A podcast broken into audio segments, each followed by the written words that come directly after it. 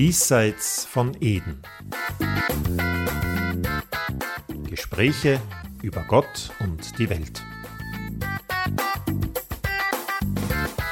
Der Podcast der Theologischen Fakultäten Österreichs.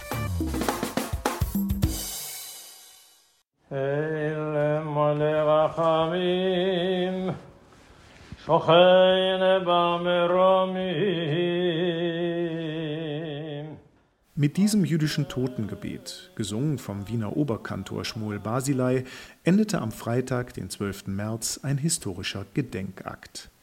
An den Grundmauern der zerstörten jüdischen Synagoge von Wien gedachten Vertreter der Universität Wien, der Katholisch-Theologischen Fakultät und der israelitischen Kultusgemeinde des 600. Jahrestages der Wiener Gesera. Und damit herzlich willkommen zu einer neuen Folge Diesseits von Eden, sagt Henning Klingen. Unter der Wiener Gesera wird die Verfolgung und Vernichtung der Juden im damaligen Herzogtum Österreich unter Herzog Albrecht V. verstanden. Ein Ereignis, das am 12. März des Jahres 1421 seinen traurigen Höhepunkt fand. Vor den Toren Wiens wurden damals mehr als 200 Jüdinnen und Juden auf Anweisung des Herzogs verbrannt. Eine Mitschuld und eine Mitverantwortung an diesem dunklen Kapitel räumte nun im Zuge des Gedenkens die Wiener Katholisch-Theologische Fakultät ein. Dazu Dekan Professor Johann Pock. Die Theologische Fakultät in Wien hatte damals eine doppelte Verantwortung oder Mitverantwortung. Zum einen hat sie den Herzog Albrecht V. versorgt mit Begründungen und Argumenten für die Judenverfolgung das ist so das eine. Also sie haben praktisch ideologisch zugearbeitet, indem sie die jüdischen Schriften schlecht gemacht haben, indem sie auch Traditionen weitergegeben haben, wie Hostienfrevel und anderes, äh, was ja nicht bewiesen war, aber sie haben das praktisch auch gelehrt. Das heißt, sie haben auch Prediger ausgebildet, die genau das auch verkündigt haben. Und die zweite Mitverantwortung war einfach, dass sie auch dann geschwiegen haben dazu, was da geschehen ist. Das heißt, wie dann die Vertreibung und die Ermordung der Juden geschehen ist, sind keine Theologen aufgestanden und hätten dagegen irgendwas gesagt. In einem überlieferten Fakultätsprotokoll aus dem Jahr 1419 ist etwa von dem, Zitat, genusssüchtigen Lebenswandel der Juden die Rede. Zudem sei, Zitat, einiges in ihren Büchern, das fluchwürdig ist, wie die Beleidigung des Schöpfers, die Gotteslästerung Christi sowie aller Heiligen und die äußerste Herabsetzung aller Christen. Zitat Ende. Doch ist es gerecht, heutige Maßstäbe auf die Geschichte und auf das Mittelalter anzuwenden? Ja, sagt Professor Wolfgang Treitler, der maßgeblich an der Erklärung der Fakultät mitgewirkt hat. Ja, die theologische Ausrichtung der Fakultät damals war im antijüdischen Mainstream durchaus drinnen. Also da gab es wirklich jetzt keine unterscheidenden Merkmale. Das Ganze ist ja über jahrhundertelange Traditionen des Christentums gelaufen und hat dann auch in dieser wirklich äh, politisch katastrophalen Situation dazu geführt, dass die Fakultät überhaupt keinen Widerstand gezeigt hat, also in keiner Richtung. Man hat sich wie man das mit Elie Wiesel heute sagen könnte, in Gleichgültigkeit ergangen. Und das war für mich schon auch irgendwie durchaus erschütternd. Das Entscheidende für uns heute, oder ich sage das jetzt für mich, ich kann da nicht für andere reden, besteht nicht darin, dass ich Vergangenes als Schuld aufrechne und dorthin stelle, wo es geschehen ist, sondern dass ich für mich heute gegenwärtig in einer langen theologischen Tradition erkenne, was nicht mehr sein darf. Also ich bin nicht verantwortlich für das, was die Leute 14, 19, 20, 21 gedacht und geschrieben haben, sondern ich bin verantwortlich für die Rezeption dieser Dinge von damals heute in einem hoffentlich doch ganz anderen theologischen Setting. Man will also nicht bloß bei einem Schuldbekenntnis stehen bleiben. Und so spricht die Erklärung, die im Rahmen des Gedenkaktes an IKG-Präsident Oskar Deutsch überreicht wurde, auch eine vierfache Selbstverpflichtung der Fakultät aus. Noch einmal Dekan Pock.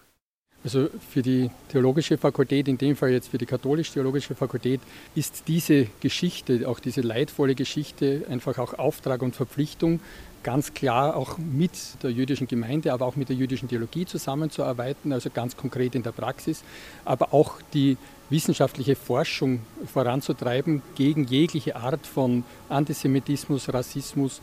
Und da verpflichten wir uns, dass das weiterhin einen Schwerpunkt sowohl in unserer Lehre darstellen wird, im Studienplan ist das verankert, als auch in unserer Forschung.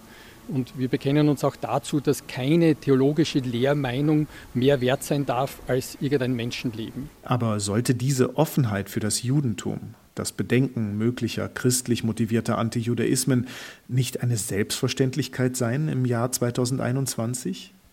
Ja, sagte Kahn Pock, seit dem Zweiten Vatikanischen Konzil habe sich diesbezüglich viel getan. Aber man dürfe sich nicht ausruhen, nicht nachlassen in dem Bemühen, den Studierenden immer wieder neu zu erklären, wie wichtig der Dialog mit dem Judentum ist.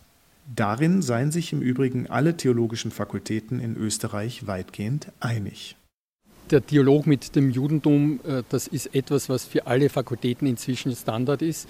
Natürlich ist es in Wien noch einmal einfacher, äh, weil wir einfach auch die jüdische Gemeinde vor Ort haben, das jüdische Museum, wir haben eine Judaistik an der Universität.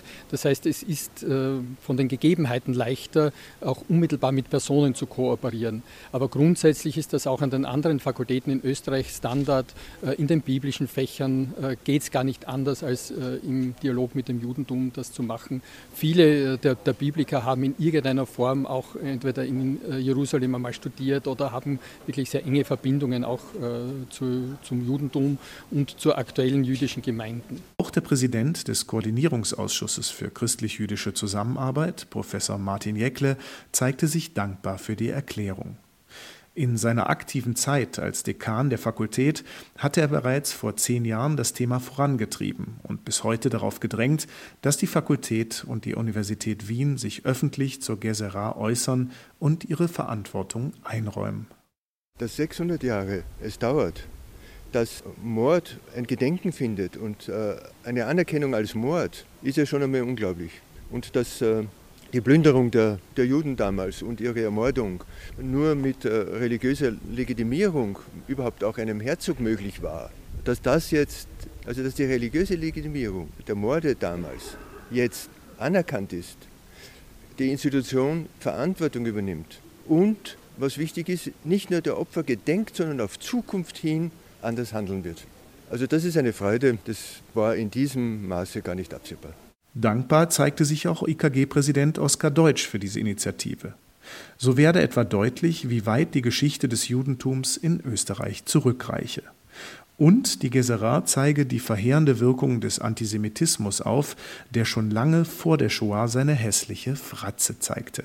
Leider ist es so, dass Antisemitismus äh, schon immer verankert war. Es gab Ups und Downs, ja, aber äh, und das Ganze beginnt ja nicht mit dem Mord an 200 Leuten, sondern beginnt mit äh, äh, Worten, beginnt mit äh, Hassparolen und das ist halt immer schon da. Aber um es auch, äh, um aus der Sache auch was Positives zu lernen, wir lernen, dass Juden, Judentum schon über 600 Jahre, viele, viele Jahrhunderte Teil der österreichischen Gesellschaft war. Und, und das, ist, das ist wichtig, dass das alle wissen.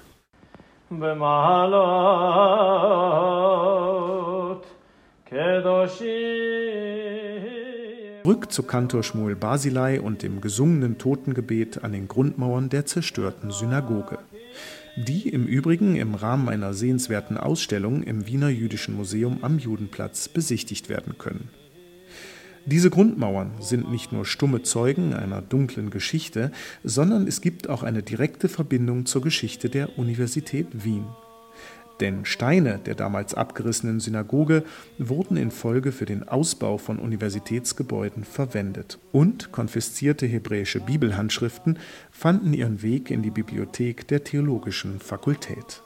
Die Geschichte der Stadt Wien und ihrer Universität, sie bleibt aufs engste verwoben mit der Geschichte des Judentums in Österreich. Daran erinnerte auch Rektor Heinz Engel bei der Gedenkveranstaltung. Und er betonte gemeinsam mit Dekan Pock, dass das dunkle Kapitel der Wiener Geserat zugleich einen Auftrag für heute bedeute, jeder Form des Antijudaismus auch in Lehre und Forschung eine Absage zu erteilen. Das war Diesseits von Eden. Vielen Dank fürs Zuhören, sagt Henning Klingen. Dieser Podcast wurde Ihnen präsentiert von den Theologischen Fakultäten Österreichs. Das sind die katholisch-theologischen Fakultäten der Universitäten Innsbruck, Graz, Linz, Salzburg und Wien sowie die Evangelisch-Theologische Fakultät der Universität Wien und das Institut für Islamische Studien, ebenfalls der Universität Wien.